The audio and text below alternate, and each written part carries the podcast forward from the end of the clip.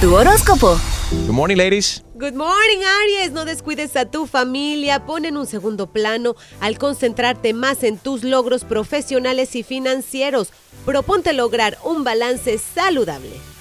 Tauro, presta mayor atención a tu salud, sigue la dieta, cuídate, le das riendas sueltas a tu imaginación en asuntos de amor, lo que te llevará a exponerte y a sufrir desengaños.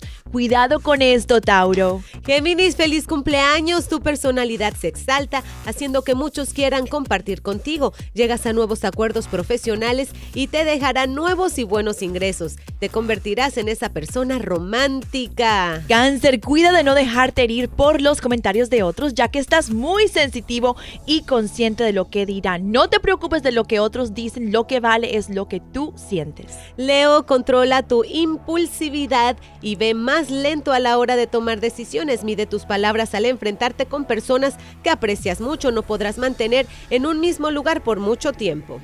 Virgo, hoy gozarás de mucha energía y te sentirás muy confiado en todo lo que realices. Es momento de pasarla bien y disfrutar los placeres de la vida. Libra, la música exalta tu silencio y los colores intensos te harán más encantador. Tu gusto es refinado y es el momento excelente para ir de compras. Escorpión, sal y diviértate, libera tus tensiones. Algo muy positivo se está preparando para ti. Ábrete al cambio y busca explorar nuevos terrenos.